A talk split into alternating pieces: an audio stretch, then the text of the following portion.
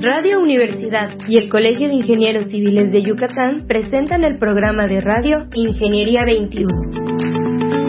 Un espacio en el que veremos que la ingeniería se encuentra presente en todo lo que nos rodea. Bienvenidos.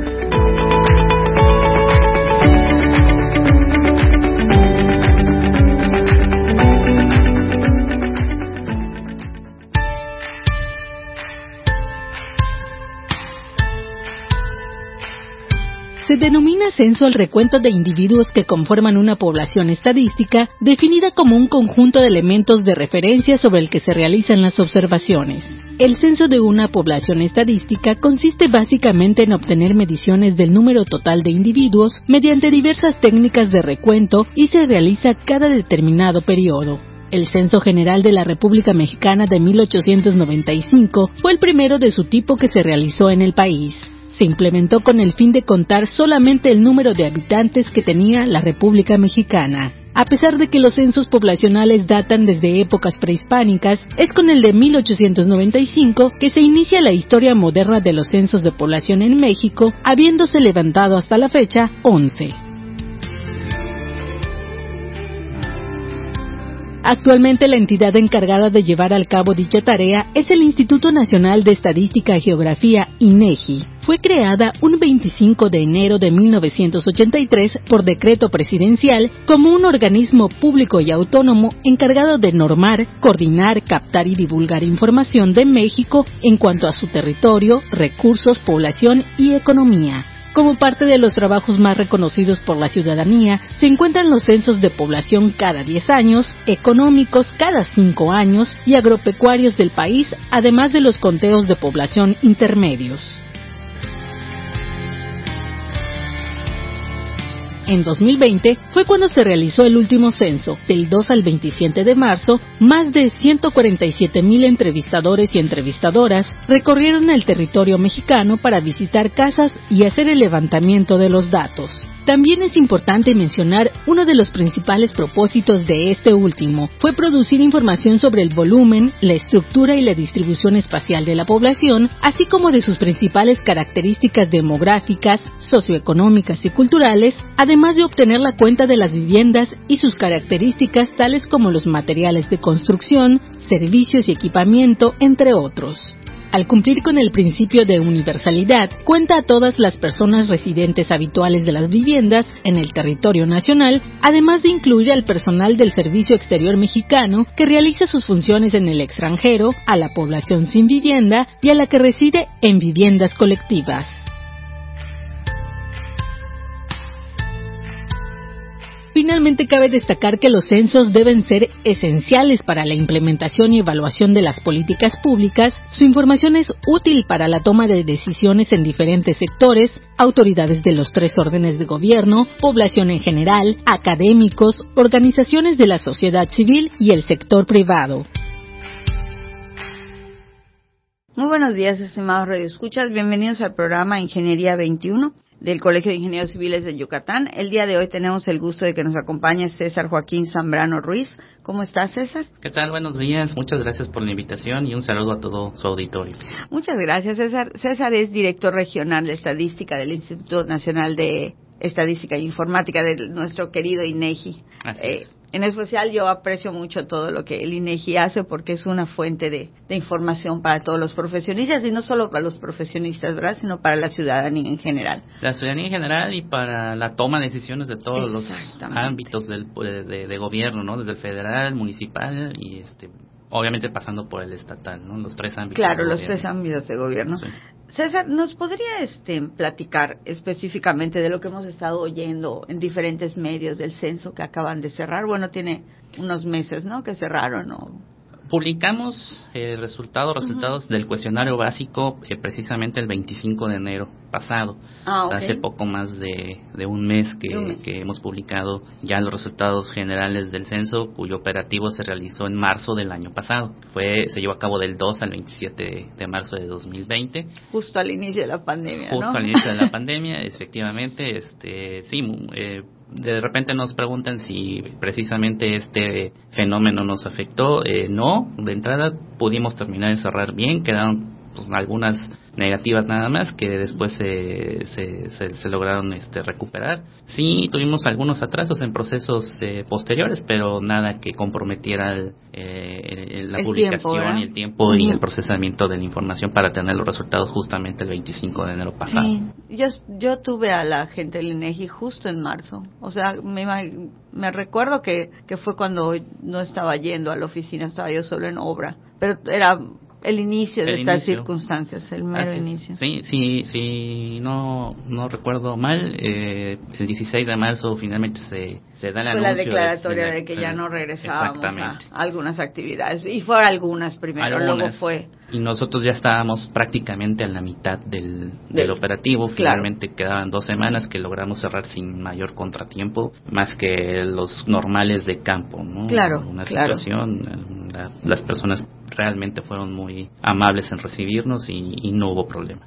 Pues adelante nos podría compartir de los datos más interesantes. Creo que es uno de los censos más interesantes porque habla de la población y de cómo estamos. Así es, sí. Es básicamente pues es el censo de población y vivienda que lo hacemos cada cada 10 años. Entonces es la actualización de, de la información este poblacional, digamos, y de la cuenta de las viviendas.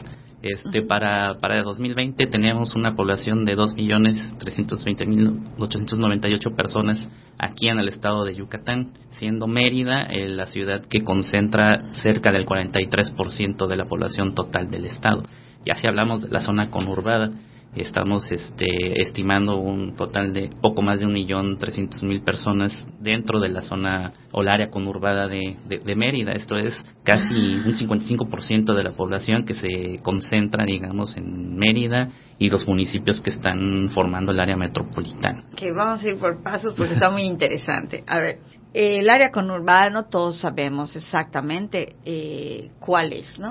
Entonces, si hablamos de Mérida, ¿dónde cerramos Mérida para saber la población? Como primera pregunta yo le diría, ¿cuánto es la población de Mérida y dónde la cerramos? Porque creo que es un dato muy interesante, porque todos andamos inventando. Somos como un millón, somos como 800. casi, casi somos el millón en Mérida, municipio de Mérida ah, como tal, todo el municipio. Este, se, se contabilizó 995 mil personas por cinco, casi cinco mil personas no, no estamos en el millón, pero pues seguramente en el próximo evento censal estaremos por arriba de esa cifra. Pero ¿Y dónde cerramos Mérida? Mérida como municipio, le repito, es, es 995 mil. Sin embargo, eh, contabilizamos la zona metropolitana con municipios que están, digamos, en el área conurbada. Eh, estamos hablando de Canacín, de este, Humán, de, me parece que es Ticul, eh, mm. Con cal. Con cal.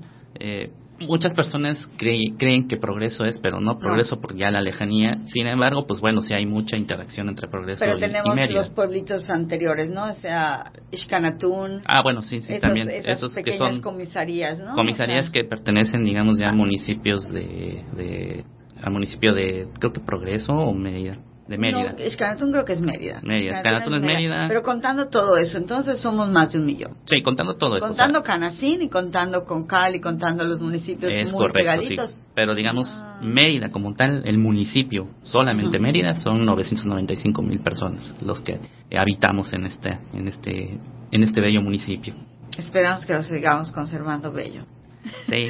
ok, ¿y cuántas en la zona metropolitana? ¿Un millón? Alrededor de un millón trescientos mil personas Canacín es el, es el, municipio, el segundo, digamos, pero de todas maneras queda este, eh, lejos de, de, Mérida, porque Canacín tiene alrededor de 115 mil, no, no en distancia, sino en cantidad ah, de personas. Okay. Ah, no, claro, claro. Sí, sí, sí. A eso me refería. No lo, no lo sentimos separado, o sea, No, prácticamente se siente como parte maneja, de, sí es parte, de la ciudad, pero pues, es otro municipio, ¿no? Es otra sus, eh, su, su, demarcación, ¿no? Sí, Entonces, y Humán igual ya se siente muy cerca. Humán también, este, pues es un municipio conurbado, de alta importancia por ser el corredor industrial, eh, digamos, de la parte sur de Mérida, pero bueno, es otro municipio, entonces ahí radica la, su importancia. Y otro de los datos relevantes es que este, la tasa de crecimiento de, población de Yucatán tuvo un ligero incremento. En los 70 alcanzamos un pico máximo de 3.3% anual y comenzó a descender en las décadas posteriores hasta llegar a 1.6 en 2010. En porcentaje. En porcentaje, promedio de crecimiento anual. Y para 2020 ya tenemos un promedio de 1.8 O sea, es decir, hubo un ligero incremento en la tasa de crecimiento. Habíamos tenido una desaceleración y ahorita observamos que, digamos, se, recupera. La población ha seguido creciendo, ¿no? Sin embargo, había estado eh, creciendo de manera menos acelerada y en la última década vimos ya este, un, ligero aumento, un ligero incremento en, esta tasa de crecimiento. ¿Y el número de personas por año lo tenemos o no o no lo tienen pues, tan así? En promedio crecimos, pasamos de 2 millones a 2 millones 300 mil, entonces son 300 mil 300 mil más. Ajá, en, la, en el estado. En el estado. En el, estado. Entonces, si sacamos un promedio simple, pues serían alrededor de 30 mil personas al año que hemos estado creciendo aproximadamente. Sí, sí, sí, sí, sí, sí, claro, puede ser este, sería un promedio simple, no necesariamente cada año llegan las 30 mil personas. Y puede ser, eh, en el censo encuentran de dónde estamos recibiendo gente, hay una hay, hay, hay, un, hay información sobre este, migración, ¿no? migración interna sobre todo. Y en este caso tenemos el saldo neto migratorio, que para, para este, este evento censal fue de 66 mil personas. Es decir, en los últimos cinco años, eh, Yucatán recibió alrededor de 104 mil personas provenientes de otras entidades este, o de otros países y pero también hubo una salida de alrededor, creo que recibió 100 mil y hubo alrededor de una salida de 34 mil personas, dejándonos un saldo neto migratorio de 66 mil personas. eh, para este evento, curiosamente ya Yucatán se convierte en una entidad receptora. Lo había sido, pero en mucho menor medida. En los 80 era expulsora, pasó de menos, menos 9 mil personas conforme fueron avanzando las, las décadas empezó a verse este fenómeno de, de, la gente viniendo hacia la entidad, pero este evento censal ya en 2020 tenemos este saldo neto que es mucho mayor que lo observado en 2010, por ejemplo, que fue alrededor de 11.000 11 mil personas. Entonces pasamos de 11.000 personas en 2010 que se quedaron en la ciudad ya haciendo sumas y restas a 66.000 en este en este evento. Es eh, es considerable lo que lo que convierte a la entidad, digamos, en el sexto lugar a nivel nacional de entidades receptoras en cuanto a, a, esta situación. O sea, ya no nos están ayudando los mosquitos. Ni el calor. Ni el calor. es que es muy, es muy era muy común en, en las épocas de los 70s, 80s, cuando llegaba mucha gente de México. Yo creo que después del 85, los que hemos vivido aquí mucho tiempo. Es este, correcto, sí hubo esa sensación de que llegó mucha gente de, del distrito, ¿no? Y siempre decíamos, bueno, yo recuerdo que, entre mis compañeros decíamos, hay que decirles de los mosquitos, hay que decirles del calor. Pero este, pero sí es un incremento impresionante, ¿no? Sí, es posible, digamos, este, se tiene la gran percepción de ser una entidad muy segura, es, y eso lo, lo hace atractivo, ¿no? Para, para para que la gente finalmente decida emigrar y, buscar este, una mejor calidad de vida aquí en la entidad, particularmente en, Mérida. Entonces, finalmente, la seguridad, o sea, los problemas de seguridad que se han dado en el país han, nos han impactado en ese sentido, tal vez no en un sentido tan grande, pero, pero pues como usted dice, ya se nota que somos, ya cambiamos de unidad expulsora a, ser una entidad receptora. podría ser uno de los factores, digamos. Finalmente, la gran mayoría de estas personas provienen de, de Quintana Roo, Campeche, ah, Tabasco y en cuarto lugar la Ciudad de México.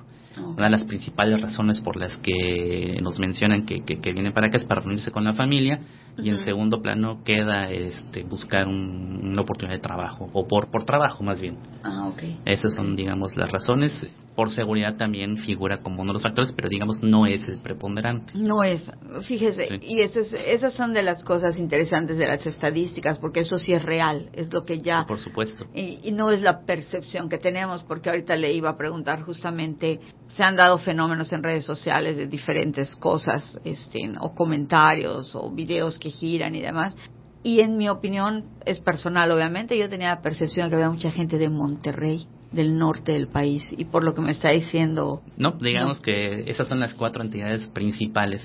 Campeche. Es Quintana Roo, Campeche, Tabasco, y en cuarto lugar sería la Ciudad de México. Y el cuarto lugar, Ciudad de México. O sea que nada que ver. O sea, podemos tener una percepción totalmente. Puede ser que también del norte, ¿no? Pero sí, claro, pero, pero es, una, es mínimo comparado, ¿no? o sea, ya en estadística. exactamente, contra esas cuatro entidades que se llevan la, la, mayoría de estas este, 66 mil personas en números redondos, pues 66 mil y y un poquito más. ¿no? Que de alguna manera el, el, lo que era el Distrito Federal de la Ciudad de México siempre ha sido una entidad que la gente sale, ¿no? En manera eh, Exactamente, ahora sí, curiosamente en este evento se detectó en la Ciudad de México ahora, antes Distrito Federal, ya como una ciudad expulsora. Entonces, bueno, tendrá sus propias condiciones claro, y claro, este, factores. Claro, Bueno, es muy interesante saber esto ya más a detalle. Y este, ¿qué otros datos interesantes nos podría dar en cuanto a Mérida, por ejemplo, específicamente? Bueno, Mérida, en este ya, censo. Ya lo mencioné, pues se concentra el 43% de la población de, de total del estado, lo mismo que el, el, parque de todas las viviendas, pues es un poco más de la mitad. Digamos, observamos a nivel estatal eh, hubo un incremento de 2010 para 2020 en alrededor de 150 mil viviendas. O sea, pasamos de 507 mil a 658 mil a nivel estado. Lo que, lo que es importante recalcar es que a pesar de que fue un incremento de, promedio de 15 mil eh, viviendas por, por año, eh, la tasa de crecimiento fue se desaceleró, pasando de 3% a 2.7%. Y prácticamente tenemos en la ciudad de Mérida la mitad de, de, todo el, eh, el, digamos, el inventario de viviendas particulares habitadas, alrededor de 300 mil este, viviendas que están aquí en, en la ciudad de, del total que incrementaron, 300 mil. No, no, total, total. Del total, total. ok, del total, total. Incrementaron del 2010 al 2020 en a nivel estatal 150 mil. Ah, ok. Y digamos la mitad está aquí en la ciudad de Mérida y eso eh, lo, lo, vemos eh, en términos de mancha urbana, por ejemplo, en, si comparamos 2000, 2010 o 2020, vemos como precisamente Mérida y digamos lo que es la parte del periférico, cómo ha crecido, cómo se ha urbanizado. Sí, ese es, ese es un, un, un, este, un dato que se puede también eh, consultar, digamos, los censos, no directamente, pero si consultamos eh, los, los datos de censos anteriores y los comparamos con este, vemos el crecimiento de la mancha urbana, eh, particularmente en, en, Mérida. Y, este, César, en cuanto a desocupación de vivienda, ¿el censo reporta algo? Sí, sí, sí, cómo no. Tenemos este alrededor se, se, se contabilizaron alrededor de 800 mil mil viviendas. De esas, 658 este, mil son habitadas. Y un porcentaje, ahorita no tengo el dato exacto, pero mm. debe ser alrededor de un 20% de viviendas que son deshabitadas o de uso temporal. Más o menos se están repartiendo de manera proporcional en ese, en ese ámbito. Entonces tenemos 800 mil viviendas particulares en total. De esas 658 mil son viviendas particulares habitadas en el momento de la. Casi 150 mil viviendas pueden estar en habitación temporal o, deshabitadas. Es correcto, sobre todo por los crecimientos inmobiliarios puede ser que, no, que en el momento pues este ya aquí cambia o sea cambia de un momento de una semana a otra este la situación. claro, de repente estamos viendo un fraccionamiento que, que se está construyendo y al siguiente mes ya están listas las casas pero todavía no están habitadas. Claro claro. parte parte de la de la explicación pudiera ser eso y bueno, este, últimamente con toda esta situación también ya se ven muchas viviendas en venta o en renta cuando caminas, pero como usted dice, ahí es una situación cambiante de semana a semana, ¿no? Exactamente. Por ejemplo, Human, Human este, tiene un crecimiento en términos porcentuales o en términos proporcionales muy grande en viviendas, pero no están habitadas todavía. Entonces, pudiera ser como es toda la parte del corredor industrial y además eh, se anunció recientemente que eh, Amazon esta empresa este, global y ya muy exitosa en cuanto a ventas en línea, abrirá un centro logístico ahí en Oman. Ah, Entonces eso pudiera detonar también eh, no solo la parte económica del municipio, incluso también de Mérida, sino el crecimiento poblacional en este municipio, incrementando aún más pues la parte conurbada en términos poblacionales y de y de viviendas y bueno ni hablar de, la cuestión eh, económica. Ah, pues esa es una noticia que yo no no conocía que qué interesante, ¿no? Que Amazon quiera basarse aquí en Mérida. Y bueno, pues... en Humán. En Humán, sí, pero... bueno, básicamente al sur de Mérida, ¿no? Pero de alguna manera sería un detonador de ampliación de servicios y de bueno, de que las autoridades y la ciudadanía en general enfocaran un poquito más su vista hacia lugares que no vemos muchas veces, ¿no? Es correcto, es correcto. Sí, sí, es, finalmente es, va a ser parte, va a formar parte de, de un detonador, ¿no? En cuanto a consumo de servicios y crecimiento también precisamente de, viviendas. Y volviendo un poquito al, al poblacional, menciona cuatro estados. Por ahí este, también hemos oído que tenemos una migración de expats, de gente de Estados Unidos o de o de Canadá viviendo en es correcto. Eh, de, de, esa parte de migración tenemos o contabilizamos en Yucatán a, a marzo del año pasado, que fue la fecha del levantamiento, 15 mil personas de, de otra nacionalidad. La mitad aproximadamente la podemos identificar que viene de Estados Unidos, de Cuba y Venezuela. Ah, este Canadá está sí, pero también está dentro del resto que de otros países que son alrededor también de siete mil personas, pero bueno ya son este cantidad de, países que pues, por por, la, por, por esa o sea, como que en primer lugar está Estados Unidos. Estados Unidos, No le digo que las percepciones son diferentes, yo percibía que era más gente de Canadá, pero es Estados Unidos. Estados Unidos, es correcto, sí. Cuba, Venezuela. Venezuela y eh, otros países. Claro, ya, es un conjunto de varios países que suman alrededor de 7.000 personas, 7.000. Entonces tenemos 15.000 personas. Es un número importante, ¿no? Es un número importante, sí. Es un número importante porque la, a pesar de que, como usted dice, la población casi está ya llegando a un millón, 15.000 personas siguen siendo un, un número importante. Sí, si continúa, digamos, esta tendencia, pues en el siguiente evento censal, pues ya estaríamos nada más con personas de, de este de otros países o de inmigración interna, pues ya rebasaríamos el millón muy probablemente, no lo sabemos, habrá que ver. Claro. Pero bueno, esa es una tendencia que hemos que, que se detectó ahorita en este evento. Qué interesante. Y para poder este pues informar un poquito más a nuestros radioescuchas, ¿qué otros estén índices podríamos buscar en la página? ¿Qué, ¿Qué podemos encontrar como ciudadanía o como ingenieros, como ingenieros constructores? Bueno, este eh, tenemos la página, eh, puede ser que la página del INIGI sea un poquito este, complicada ¿no? a la hora de consultar datos, pero para particularmente este evento existe una, una página que ya nos lleva directamente a todos los ah, datos de población y particularmente de vivienda y es censo2020.mx. Tenemos ahí entonces nos despliega seis, seis grandes temas entre datos, tabulados, documentación, que ya nos llevan directamente a la página del INEGI, donde se encuentra toda esta toda esta información que podemos consultar ahí, por ejemplo, eh, características de la vivienda. Este, notamos este en este 2020 que la parte de tecnologías de la comunicación ha incrementado eh, notoriamente en, en términos de, por ejemplo, equipamiento de Internet que pasábamos de 18% de las viviendas tenían internet en 2010 y ahora un 51% tienen internet. Eh, telefonía celular tenemos 66% en 2010 y ahorita eh, registramos un incremento 88% de las viviendas con un residente con un teléfono celular. Por, por Cuando menos, ¿no? Cuando menos. Entonces, con eso se contabiliza.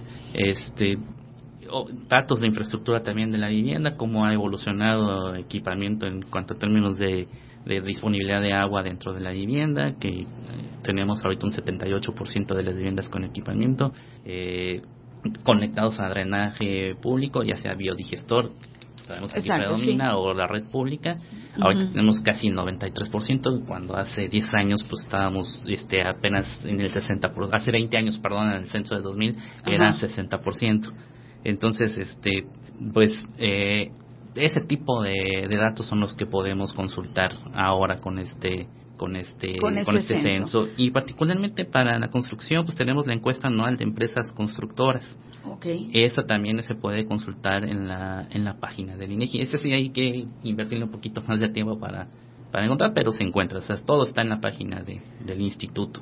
Pero pues a lo mejor nos podría este, dar la voy a repetir la página web para el censo de vivienda es censo, censo 2020.mx y para toda la gama de información que tenemos pues es inegi.org.mx y en la página debe de haber alguna algún dato de contacto, emails o consultas para que nos puedan guiar en es correcto. En el inicio de la página, eso sí lo podemos encontrar de manera muy fácil, hacia mitad de la página o hacia el final tenemos los datos de, de contacto, consulta o incluso solicitud también de algún tipo de, de información. Eso es en inegi.org.mx. Y pues en esos datos de contacto tenemos algún teléfono, algún email y, y este, imagino que un chat, ¿no?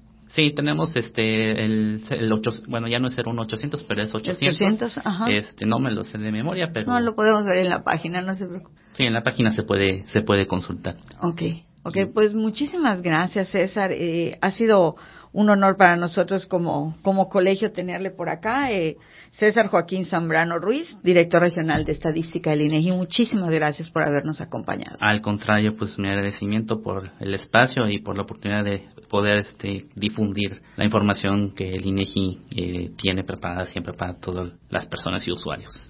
Sí, yo creo que para la ingeniería es muy importante y para también a todos los ciudadanos que quisiéramos conocer un poquito más de cómo se está desarrollando la ciudad en, la que vivimos. Así es.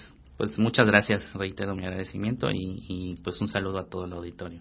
Muchas gracias, César. Y pues, estimados radioescuchas, nos escuchamos el próximo miércoles y les recuerdo que aún en el INEGI la ingeniería se encuentra presente. Se despide de ustedes, Tere Ramírez. Muy buenos días. Ingeniería 21 es producido por Radio Universidad y el Colegio de Ingenieros Civiles de Yucatán. Teléfono 925-8723. Correo gerencia arroba cicyucatán.mx. Facebook Colegio de Ingenieros Civiles de Yucatán AC, sitio oficial.